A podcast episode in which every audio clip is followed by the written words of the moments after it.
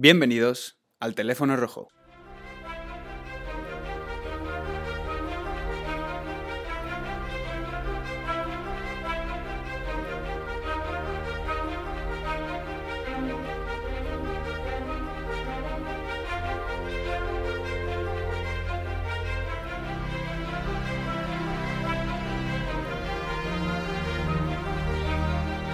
El senador por Vermont, Bernie Sanders, anunciaba el otro día su candidatura a las primarias demócratas para presentarse y ser el candidato de ese partido en las elecciones de 2020 a presidente de Estados Unidos. Hi, I'm Bernie Sanders. I'm running for president. And I'm asking you today to be part of an unprecedented grassroots campaign of 1 million active volunteers in every state. Las elecciones del Partido Demócrata cuentan con 28 posibles candidatos. 12 ya han sido confirmados y hay 16 que aún podrían presentarse. En este episodio quería que nos centrásemos en 6 de estos candidatos, los que yo he considerado más importantes, que son, como no, Bernie Sanders, la senadora de California Kamala Harris, la senadora de Massachusetts Elizabeth Warren, la senadora de Nueva York Kristen Gillibrand, el senador de Nueva Jersey, Cory Booker, y la senadora de Minnesota, Amy Klobuchar. Además de estos candidatos, querría hablar de dos underdogs, de dos tapados, como lo fue Bernie Sanders en el pasado, que recordemos se presentó en el año 2016 a las primarias del Partido Demócrata y que terminó perdiendo finalmente contra Hillary Clinton. Para llevar a cabo este análisis de las primarias demócratas estadounidenses, voy a contar con la ayuda de Carlos H. Echevarría, periodista de La Sexta y especializado en campañas electorales de Estados Unidos. Como recordábamos antes, el último que ha lanzado la campaña electoral ha sido Bernie Sanders. Ya se presentó en el año 2016 y es el único que cuenta con una experiencia previa en este tipo de carreras electorales. Las políticas de Sanders son muy parecidas a las que ya propuso y promovió en el año 2016, unas iniciativas de las que él fue precursor y que se han convertido en la base de la mayoría de las campañas que se han presentado para la presidencia del Partido Demócrata. Entre estas iniciativas que Sanders promueve se encuentra la del Servicio de Salud Pública gratuito para todos los ciudadanos o Medicare for All, algo revolucionario en Estados Unidos y que persigue garantizar el acceso a la salud pública, a un buen servicio de salud a la mayoría de los ciudadanos de Estados Unidos, donde recordemos que a lo mejor un simple análisis de sangre puede llegar a costar alrededor de 200 dólares. And that is to understand that healthcare is a right, not a privilege. Otra de las iniciativas propuestas por Sanders es la de subir el salario mínimo a 15 euros la hora para asegurar una retribución digna del trabajo a los ciudadanos estadounidenses. También propuso acabar con las tasas universitarias, una subida de impuestos a los más ricos y la igualdad salarial para las mujeres. Otra de las medidas que Sanders ha defendido y ha promovido es la del Green New Deal, un acuerdo que tiene como objetivo garantizar la sostenibilidad ecológica y reducir las emisiones para evitar así el avance del cambio climático. Es importante y necesario hablar en primer lugar de Sanders, no solo porque ha sido el último en lanzar su campaña electoral, sino porque sus propuestas se han convertido en algo común dentro del Partido Demócrata. Él ya ha cumplido, en cierto modo, su misión dentro del Partido Demócrata. O sea, era un bicho raro, bueno, ni siquiera era realmente demócrata, estaba escrito como independiente. Y él eh, tenía una, unas ideas socialistas que eran completamente marginales en el Partido Demócrata. Bueno, esto ya no es tanto así. Tenemos a Alexandra Ocasio Cortés, tenemos a toda una nueva generación de demócratas muy jóvenes y yo no acabo de ver del todo la necesidad de que haya un candidato tan mayor que ya ha pasado por un desastre contra Clinton, eh, cuando ahora en el partido pues hay voces nuevas que representan un poco lo que... Sanders ha dejado de ser un outsider, se ha convertido en un candidato consolidado, no solo por el hecho de presentarse por segunda vez a las primarias demócratas, sino porque, como podemos ver, en las primeras horas, tras el anuncio de su candidatura, recaudó más de un millón de dólares en pequeñas donaciones, porque es que su campaña no acepta donaciones como sí lo hacen otras de grandes corporaciones o de grandes compañías. Todas estas donaciones fueron de pequeñas cantidades, lo que demuestra el éxito de Sanders entre los ciudadanos de a pie. El senador por Vermont va a tener que hacer frente a una fuerte oposición. Abiertamente socialista, siempre se ha visto como una amenaza su ideología y su forma de expresar sus ideas. Pero sin duda va a ser criticado por su edad. Tiene 77 años y si las elecciones son en 2020, Sanders llegaría a la Casa Blanca rozando los 80, algo que parece ser un impedimento para que sea nombrado como el candidato demócrata. Yo veo un problema de edad bastante importante. O sea, Bernie Sanders es una persona súper apreciada por los votantes más jóvenes, pero no por ello deja de tener 77 años. Otra de las críticas que puede recibir Sanders tiene que ver con su posicionamiento político, ya que este nunca ha sido miembro del Partido Demócrata y eso puede también suponerle problemas no solo en campaña electoral, sino también para ser presentado, ya que Sanders no pertenece al partido y fue elegido como senador de Vermont de forma independiente.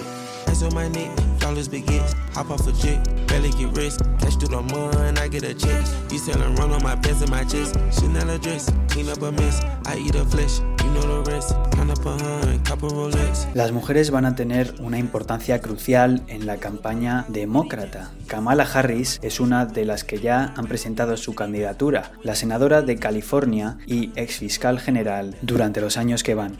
De 2011 a 2017 ha defendido medidas como el sistema de salud pública para todos y una mejora en los salarios de los ciudadanos estadounidenses. Unas medidas muy parecidas a las que defiende Sanders, pero rechaza ser calificada como socialista. Eh, socialista sigue siendo un insulto en la política estadounidense.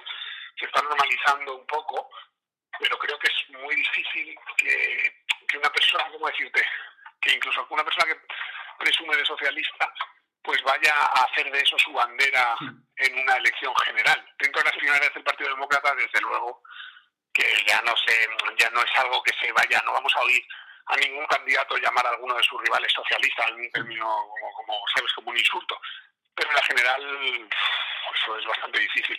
A pesar de todo esto, Harris parece una de las candidatas más potentes dentro del Partido Demócrata. Bueno, yo creo que Kamala Harris está haciendo una campaña bastante inteligente en el sentido de que aparte va bastante bien con lo que ha sido su experiencia de vida. Entonces, ella lo que tiene es una carrera muy sólida dentro de la justicia como fiscal.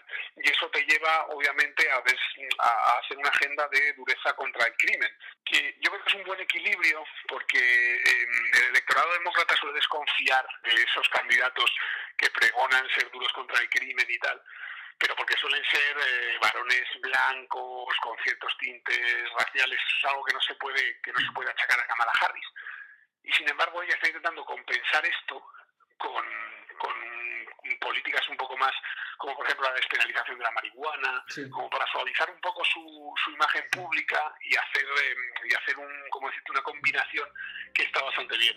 Entonces yo creo que Kamala Harris eh, va un poco en esta línea un poco centrista, más eh, a mí me recuerda un poco a lo que fue en su día algunos de los aspectos más exitosos de la campaña de Bill Clinton, de ojo que yo eh, soy demócrata y estoy a tope con la gente que tiene menos recursos, tal, pero eso no quiere decir que yo sea eh, indulgente con el crimen, que yo no crea que hay que pagar por la, los errores que uno comete. O sea, es, una, es una combinación muy, muy, muy interesante. You have an announcement you'd like to make? I am running for president of the United States. Oh, and, and I'm very excited about it. I'm very excited about it. Otra de estas candidatas es Elizabeth Warren, la senadora de Massachusetts. Good evening, Jose. Add another top tier Democrat to the 2020 mix. The ballooning field of candidates who hope to win their party's nomination and then battle their way here to the White House now formally includes Elizabeth Warren. And that is why I stand here today to declare that I am a candidate for President of the United States of America. Warren ha basado su campaña en temas como la reforma sanitaria o la protección del medio ambiente, pero además ha sido muy crítica con Wall Street y las grandes compañías. New study shows the rich in this country getting richer since the recession. The top 1% now taking in 22% of income in this country. You took on the powerful Wall Street banks and special interests and you let them know you want a senator who'll be out there fighting Cabe decir que Warren cree que la economía está amañada y defiende un salario justo ante la desigualdad salarial de Estados Unidos. Durante estos anuncios de, de, los distintos candidatos del Partido Demócrata he visto que se apela muchísimo a la clase media. Por ejemplo, Elizabeth Warren en su, en su vídeo para anunciar su campaña apelaba a la reconstrucción de la clase media para todos. Y los demócratas, para ellos es muy importante reclamar ese terreno ahora en las próximas elecciones. Es decir, no, nosotros somos el partido de la clase trabajadora, nosotros somos el partido de la redistribución de la riqueza, no de los millonarios, sino de que todos vivamos bien y no solo esa élite del 10%. Entonces, en las últimas elecciones todo eso se desordenó un poco y los demócratas ahora tienen que ir a por eso, a explicarle a los estadounidenses que a pesar de todo lo que prometió Trump, del hombre de a pie, de recuperar América, pues que lo que ha hecho es recordarle los impuestos a los millonarios como él mismo, en fin, tienen que reclamar un poco lo de la clase media, porque en el fondo el éxito de Estados Unidos como país es que ha sido un país de clase media. Entonces, eh, la, la, gente que ahora se ha visto amenazada durante los últimos años por, por la globalización, por el hecho de que ya las cosas que antes te aseguraban un buen empleo bien remunerado para toda la vida, pues ya no lo hacen, pues es, eh, es un poco la clave de, de, la batalla política y lo que los demócratas, que siempre han tenido un discurso muy fuerte en ese sentido, pues tienen ahora que recordar.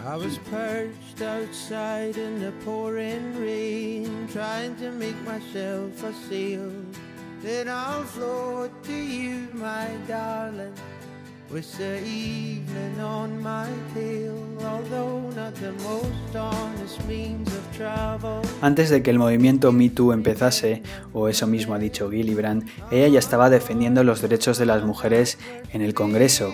Fue una de las principales valedoras de una medida que tenía como objetivo ayudar a las mujeres que habían sido acosadas en las Fuerzas Armadas. Kristen Gillibrand es otra de las candidatas que anunció su campaña este pasado mes de enero. Defensora de los derechos de las mujeres, como ya hemos dicho antes, ha sido criticada por su buena relación con Wall Street y por oponerse en el pasado al matrimonio homosexual. Gillibrand anunció su campaña en el estado de Nueva York, en su ciudad natal, y entre las propuestas se encontraba una reforma del sistema de salud, garantizar la escolarización de los ciudadanos y de los jóvenes estadounidenses. En estas dos campañas últimas que hemos mencionado, la de Gillibrand y la de Elizabeth Warren, aparece un componente que no aparece en el resto de campañas que vamos a analizar, y es el de la defensa de los intereses de la clase media. Una clase media que al parecer está viendo atacados o amenazados sus intereses. I'm going to run for president of the United States because as a young mom, I will fight for your children as hard as I would fight for my own. And that's why I believe that healthcare should be a right and not a privilege. I believe we should have better public schools because it shouldn't matter what block you grow up on.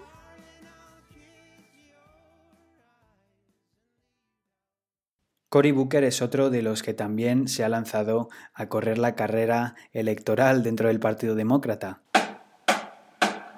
In America, we have a common pain, but what we're lacking is a sense of common purpose.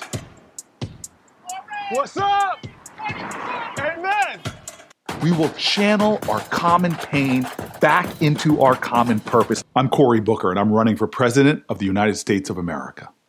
Senador de Nueva Jersey y exalcalde de la ciudad de Newark, muy cerca de Nueva York, Booker basó su campaña en los problemas raciales y en la defensa de la justicia social y los derechos civiles.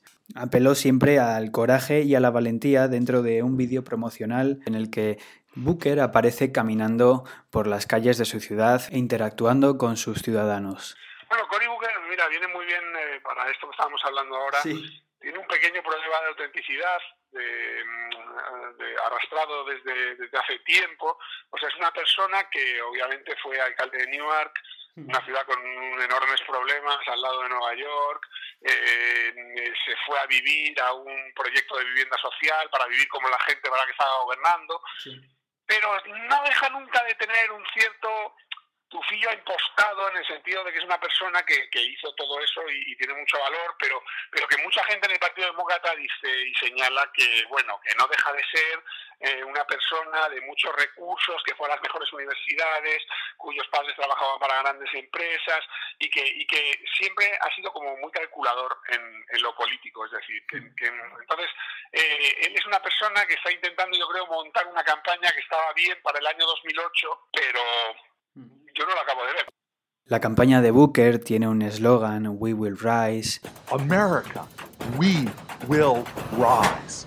Que significa nos levantaremos y que a mí personalmente me ha recordado un poco al Make America Great Again de Donald Trump. Together, we will make America great again.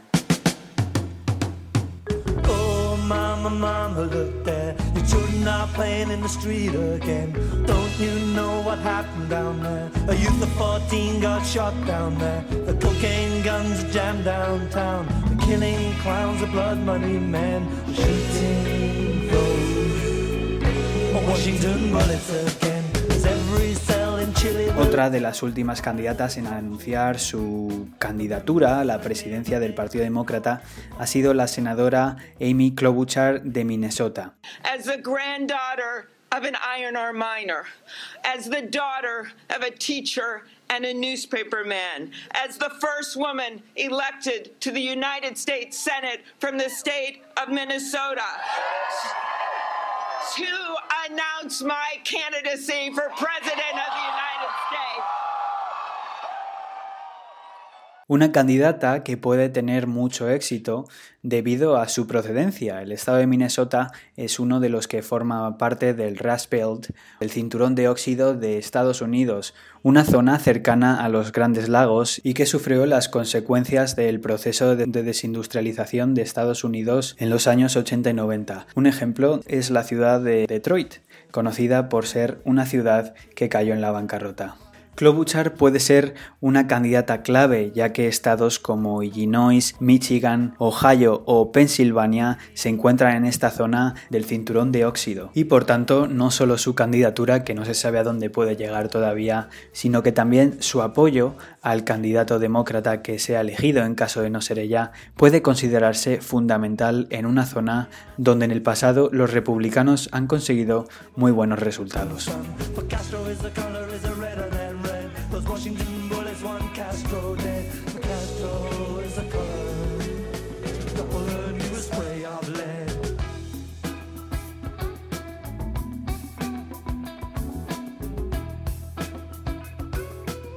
Además de estas candidatas y de estos candidatos, creo que hay que hablar de dos underdogs, dos tapados, entre los que se encuentran Julián Castro y Andrew Yang, el primero de origen mexicano y procede de una familia latina que vino a Estados Unidos en busca de trabajo. Él es eh, obviamente un candidato que va a ser muy fuerte entre los hispanos, que es un tema interesante para el Partido Demócrata siempre movilizarlos. Mm. Y, y a mí me gusta. Ahora es cierto que parece que hay algunas, por así decirlo, prerequisitos de ser un candidato presidencial viable que le cuestan más. Para empezar, recaudar dinero. O sea, en este, en este punto de las primarias, eh, una gran parte de tu esfuerzo tiene que estar en recaudar dinero porque es la manera de mantener a flote una candidatura. Andrew Yang, por su parte, es un hombre de negocios que, entre sus iniciativas, como ya hemos dicho anteriormente, defiende algunas tan interesantes como una propuesta de renta básica universal para todos los ciudadanos estadounidenses. Finalmente, entre los candidatos que están fuera de esta carrera electoral, pero que pueden unirse en cualquier momento, se encuentran algunos como el millonario Michael Bloomberg y que también podría ser una de las opciones demócratas, aunque no creo que esta sea muy conveniente, porque sería como presentar el Donald Trump de los liberales. Otro de los posibles candidatos es Joe Biden, el ex vicepresidente de Barack Obama y que ha declarado que es el candidato mejor preparado para ser presidente de Estados Unidos.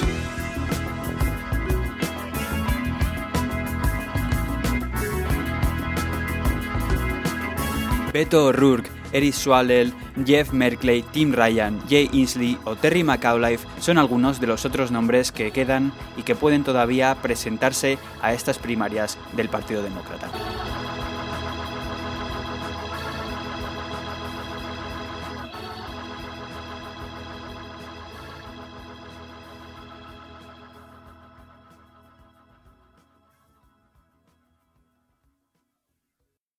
Y ahora cambiamos totalmente de tercio y nos vamos a disfrutar, por fin, de un poquito de música.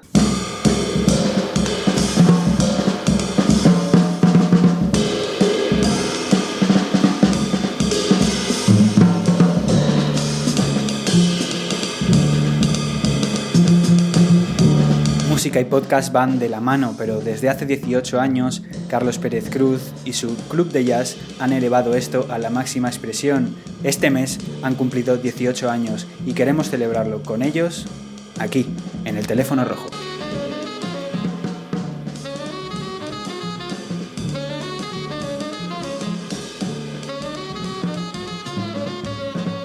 Carlos, muchas gracias por, haber atendido mi llamada y es un placer que estés hoy aquí con nosotros. Gracias Ignacio, un placer y bien hallado. 18 años de Club de Jazz, enhorabuena. Muchas gracias, el hijo se me independiza. Yo, cuando empezaste tú a hacer eh, Club de Jazz, tenía 5 años. ¿Pensabas que iba a durar tanto? Uf, eh, a ver, yo creo que siempre he tenido una voluntad de continuidad porque creo que es importante la, importante la permanencia en el tiempo y la constancia para que, el para que un programa bueno, pues tenga su público, tenga su, los oyentes tengan una, una relación con él, ¿no? que es la única forma de conseguir esa fidelidad. Pero realmente yo creo que nunca me planteé ni, ni, el tiempo y ahora que lo miro me resulta muy natural, es decir, ha estado ahí siempre y evidentemente con momentos en que uno se plantea si, si continúa, si lo deja, si tiene sentido hacerlo, porque bueno, es un programa mm, con un contenido que ya se dirige a una audiencia muy concreta, muy minoritaria, por la realidad que afronta de las músicas improvisadas y el jazz. Y ha habido momentos de todo, momentos en que dices hasta aquí, pero siempre como se ha creado ese vínculo, es mi criatura más propia, es mi, mi, hijo radiofónico, supongo que, que, se atraviesa la dificultad y se continúa. ¿no? Entonces la verdad que nunca me planteé cuánto duraría y ahora que, que lleva 18 años, miras y dices, joder, pues, pues es casi la mitad de mi vida haciendo esto. Sí, sí. ¿Cómo, cuándo y, por qué decidiste, decidiste empezar a, grabarte? Porque supongo que en un principio tú no lo, no lo llamarías podcast, o no sé cómo lo llamarías. No, a ver, en un principio fue un programa de radio convencional, porque convertirse en la radio de la Universidad de, de Navarra, donde estuvo cuatro años, y claro, coincidió en ese comienzo del programa, coincidió con también el desarrollo de, Internet y la democratización, por decirlo de alguna forma, de Internet. Y bueno, pues empiezas a crearte tu espacio en Internet y un amigo de Buenos Aires te cede su servidor y cuelgas y tienes un streaming. Eh, entonces, bueno, no, no era un podcast en origen, aunque yo creo que ya a partir del tercer año eh, empezó a estar disponible, digamos, desde a través de Internet. Y claro, lo del concepto del podcast ni existía, yo creo, en ese momento, o al menos aquí no había llegado como algo... No. Claro, yo no sé cuándo empezó ahora mismo el concepto del podcast. La primera vez que se, que se acuñó el término podcast fue en 2004 y si me dices que fue tres años, empezaste en 2001, pues, pues eres el primero. Por ahí, va. sí, sí, soy el primero, pero seguro que soy de los primeros podcasts eh, que se hicieron en España lo que también coincidió con el desarrollo, por ejemplo, del proyecto de Radio Cable de Fernando Berlín, eh, otros proyectos que, nacieron vinculados a emisoras de radio universitarias. Pero sí, el programa ha ido evolucionando en, su relación con la tecnología en función de lo que la tecnología nos ha ido mm, ofreciendo. Hmm. ¿Por qué decidiste hacer el podcast eh, con ese contenido, con el contenido de la música y sobre todo enfocado, bueno, no únicamente, pero principalmente al jazz? A ver, yo inicialmente yo era un oyente muy voraz de, radio en general, pero como también tengo esa otra faceta personal de, músico, estaba también muy vinculada a la, a la, difusión musical. Y yo recuerdo, bueno, pues como oyente de, Radio 3 tenía mis, mis programas de, referencia y bueno, pues eh, como me gustaba mucho la radio y la venía mamando en casa desde pequeño, tenía ganas de hacer un programa musical y, propuse un programa eh, a la radio de la Universidad de Navarra que no era estrictamente de jazz, sino que era una mezcla de, músicas, eh, de, lo que, de las mal llamadas músicas del mundo, de las músicas creativas. Y como yo ya tenía en un programa, eh, digamos, con ese tipo de contenido, focalicé en el jazz y la improvisación, que era otra de mis grandes pasiones. Y a partir de ahí nació, nació como un programa de, que se emitía tres días por semana, los lunes, miércoles y viernes de, de 3 a 4 de la tarde, que al principio contaba con un técnico que me ayudaba y después ya pasé al, al autocontrol. Así, así empezó la, la, historia y así terminó siendo un programa de jazz, porque además yo también estudié como músico algo de improvisación. Eh, de esto quería preguntarte precisamente, de la improvisación. Hablamos de improvisación musical, pero ¿alguna vez has tenido que improvisar en el podcast, no a nivel musical? bueno, a ver, eh, soy contra, contra lo que se puede suponer, porque es un programa dedicado a jazz a la improvisación, soy poco amigo de la improvisación. Entonces, eh, todos los programas, ya sean estrictamente musicales o, o ya sean con una entrevista, eh, tienen su guion. Lo que pasa que, mm, evidentemente, tienes que tener capacidad de reacción y tú lo sabes a la hora de hacer una entrevista, eh, no ceñirte al guion y reaccionar eh, respecto a lo que está pasando. Hombre, es verdad que el, que el, podcast tiene una ventaja, que si la improvisación no te ha quedado muy bien, puedes editarla posteriormente y aquí no pasa sí. nada. El mundo del podcast está bastante fastidiado y quería saber cómo, cómo has conseguido tú eh, mantenerte durante los años con la pasión y no solo con la pasión, con las ganas de hacerlo también. ¿Lo has financiado alguna vez de alguna forma? ¿Has conseguido que entre publicidad? A ver, eh, en el 2016 eh, caía la fórmula del crowdfunding, mm. un poco buscando, a ver, siguiendo la fórmula por ejemplo, que, que, ya había seguido programas como Carne Cruda o después Radio Cable. Sí. Eh, obviamente, a sabiendas, insisto, de que es un programa con un público limitado y que por lo tanto las opciones de, de hacerlo rentable son no solo limitadas, sino probablemente nulas. Entonces, abrí un crowdfunding intentando invocar la complicidad de los oyentes. Eh, bueno, la verdad que ha funcionado muy bien, siempre y cuando uno sepa que es o, o, o, mmm, sea consciente de qué significa funcionar bien en este ámbito. Y funciona bien para gastos de producción, para gastos de material, eso sí que ha servido el crowdfunding, pero no desde luego para que los ingresos den ni para un pequeño salario mensual ni, nada parecido, pero sí pues para desplazamientos a cubrir un concierto o para um, discos que no te envían y que tú compras para el programa o pues eh, el ordenador se estropea y bueno pues tienes un fondo ahí que gracias a los oyentes te permite renovar ese material.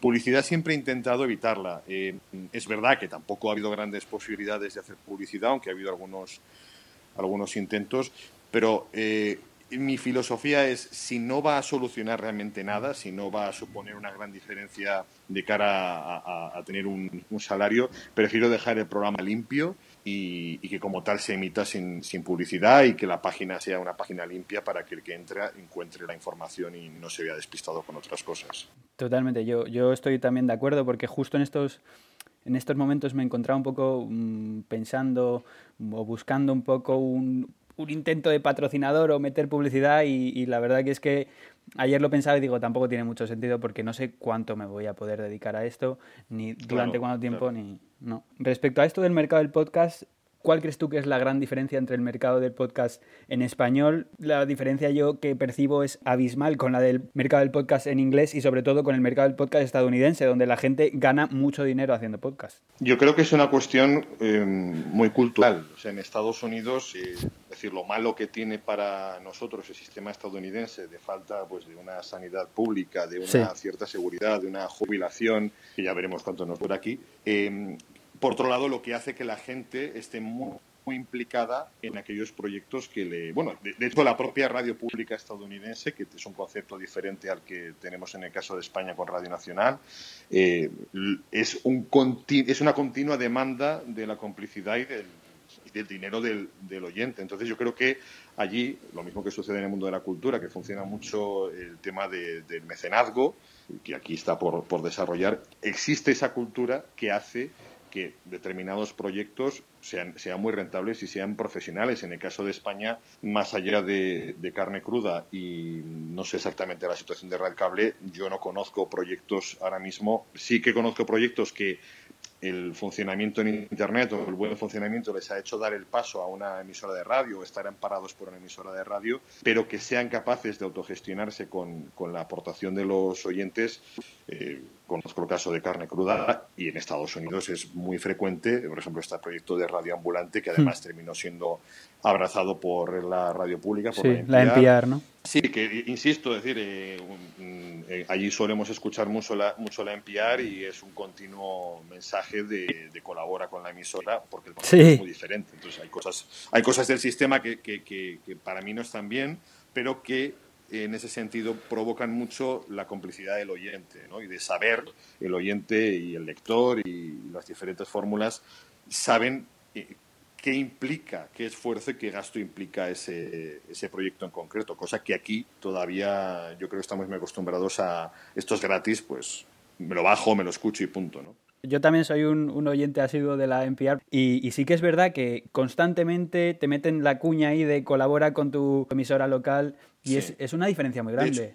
De hecho, por ejemplo, la equivalente televisiva que es la PBS, eh, el, informativo de la, de la noche, la News Hour, que se emite, bueno, se emite en diferentes horas, pero originalmente a las 6 de la tarde de la costa este, siempre, al igual que el resto de programas, eh, aparece este programa, el mecenazgo es de tal, de la familia no sé qué, y gracias a, espectadores como tú, este, este informativo se puede realizar. En ese mm. sentido hay una invocación muy clara a la responsabilidad del ciudadano. Sí, al final es un poco como también sentirlo como, como propio, el, el medio de comunicación.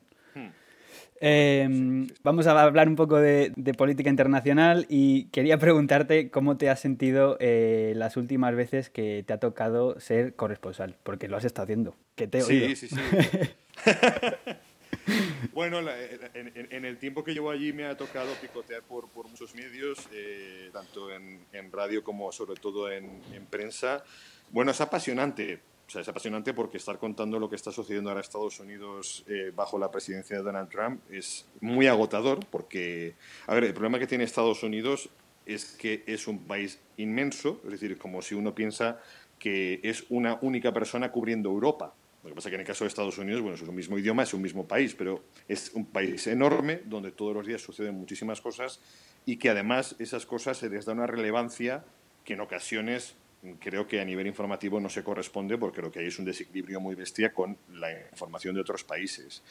Es muy apasionante, es muy agotador. La presidencia de Donald Trump es eh, realmente acabas exhausto, eh, saca seguramente también lo, lo, peor de cada uno. Estos días, pues comentando con, con, gente que te pregunta, ¿no? Bueno, pues cómo es esto y tal. Yo lo que les suelo decir es que, por ejemplo, asistir a un mitin de Donald Trump es acabar con una mm, tensión interna y con una un malestar muy grande porque es un tipo que, que cautiva, que tiene una capacidad de, de, captivarte, de cautivarte muy fuerte, pero a su vez invocando lo peor de cada uno. ¿no? Entonces, bueno, necesitaba, yo ahora mismo estoy unos días de pequeño reposo, necesitaba un pequeño paréntesis porque informar de Estados Unidos es muy apasionante y tiene un problema, sobre todo de cara a la prensa escrita, que es la diferencia horaria con España, que vas tarde, amaneces tarde hmm. respecto a España y entonces amaneces siempre con mucha aceleración y mucha agitación cuando acabas el día dices, bueno, y cuando amaneces ya amaneces casi exhausto de primeras. ¿Has tenido la posibilidad de trabajar con algún medio local allí? No, no, no, porque además en el caso del, visado de periodista que, tengo, como tienen la mayoría de corresponsales españoles, solo te permite trabajar para un, para un medio de tu país. Porque tú llegaste con el visado de periodista mm, para algún medio de, España. Para carne, para, carne, cruda. ¿verdad? Vale. Eh, bueno, volviendo un poquito al Club de Jazz y reculando, eh, ¿cuál es el futuro del Club de Jazz? ¿Cómo, ¿Cómo, lo ves? ¿Se va a independizar? ¿Se va a quedar contigo? bueno, de momento creo que se queda conmigo porque Bien. ahora mismo lo de que los jóvenes, los jóvenes de 18 años se vayan de casa está muy complicado. Bueno, eh, dímelo a mí. El, futuro del Club de Jazz, eh, claro, claro es que esta es una buena profesión. El, futuro del club de jazz eh, yo creo que irá en función de, las sensaciones personales, ¿no? Y de en la medida en que siga siendo una necesidad. Mira, por ejemplo, ahora en esta etapa que, que estoy viviendo en Estados Unidos, lo, lo, bueno que tiene el club de jazz es que es un contrapeso muy saludable a, a, lo que es la, cotidianidad de la información política y social. Entonces es ese momento de reconciliación con uno mismo y sobre todo también hay, una, hay, algo que yo me recuerdo a mí mismo y que lo siento cada vez que, pasa esto y es que cuando, por ejemplo, acudo a un concierto o, o, realizo una entrevista, hay como una especie de sensación interior de recordarme a mí mismo porque merece la pena hacer esto, ¿no? Porque creo que eh, son músicas y son músicos que, merecen ser escuchados y cuyas historias merecen ser conocidas. Entonces hay esa sensación de, que lo que haces tiene una, una, importancia, o por lo menos una importancia personal, y de reconciliación después de la intensidad política en este, en este momento, ¿no? Me está tocando vivir profesionalmente allí. O sea que de momento, mientras... Es verdad que a veces me parece un milagro sacarlo adelante, porque exige un tiempo de preparación y la dinámica de trabajo en Washington es muy, muy agitada, pero que mientras siga siendo un lugar de, reconciliación con uno mismo, eh, seguirá ahí y mientras siga contando con una serie de colaboradores dispuestos a echarme una mano, eh, seguirá ahí porque en el fondo somos una familia. Y, y, bueno, pues como familia intentas estar bien avenido. Voy a ser un poco egoísta. ¿Me das algún consejo, Carlos? Bueno, eh, si, si, el consejo tiene que ser en el sentido de, mm, de supervivencia económica. no, a ver, yo creo, yo creo, yo creo que, a ver, yo mm, esta conversación la, he tenido también a nivel personal muchas veces y, y yo me miro a mí mismo y, y, sé, y sé quién soy y sé lo que, lo que sé hacer y también sé lo que no sé hacer. Hmm. Entonces yo estoy en, dos mundos muy precarios, que es el mundo de la música y el mundo del periodismo. Pero y alguna vez se me ha dicho, ¿por qué no te reinventas? Y digo, bueno, porque para empezar yo soy lo que soy. Entonces cuando uno tiene muy claro qué es, qué le mueve y qué, qué le gusta hacer y qué sabe hacer, pues casi está condenado Mm. Entonces, yo creo que es una cuestión de pura pasión y, evidentemente la realidad está muy complicada, eh, la precarización es absoluta en los medios. Mm, podría contarte eh, historias, es para explicar la situación de un freelance en Estados Unidos es pues para llorar e incluso para periodistas que están en situación, digamos, eh, más estable, mm, también es para echarse a llorar pero yo creo que es una cuestión personal, con independencia de que luego uno tiene que sacarse las castañas y sacarse los cuartos de donde, puede, ¿no? Pero uno es quien es y no quien, no quien le gustaría ser, o bueno, en este caso me gusta lo que soy, pero, pero que no puedes, puedes reinventarte, pero la esencia está ahí. Y si eres un periodista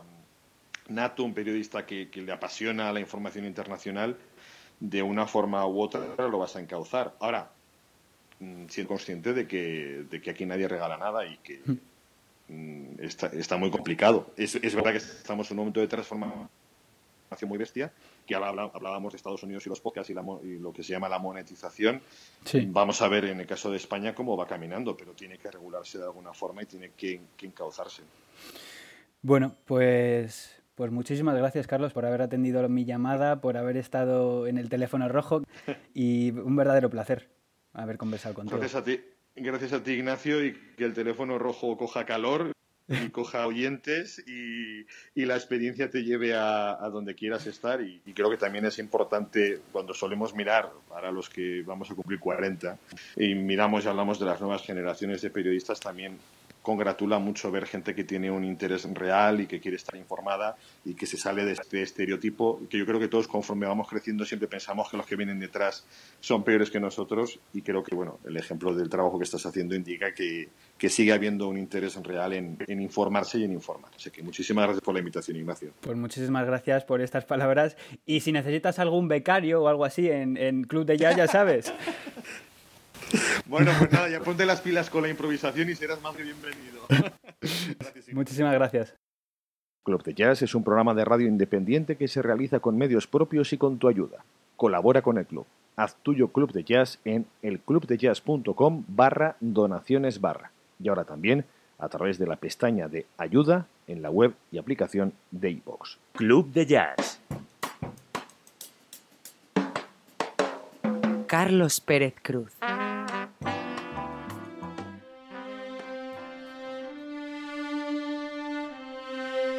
A tornado flew around my room before you came. Excuse the mess it made. It usually doesn't rain in Southern California, much like Arizona. My eyes don't shed tears, but boy, they pour when I'm thinking about you.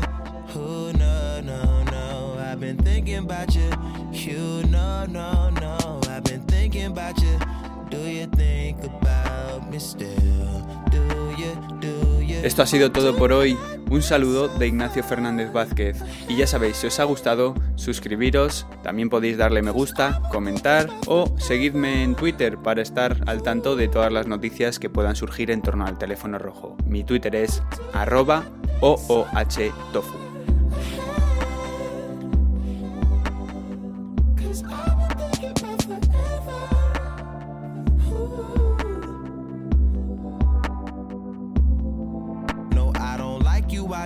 You were cool enough to kick it. Got a beach house I could sell you in Idaho. Since you think I don't love you, I just thought you were cute. That's why I kiss you. Got a fighter jet, I don't get to fly it though. I'm lying down thinking about you. Oh no no no, I've been thinking about you. You know no.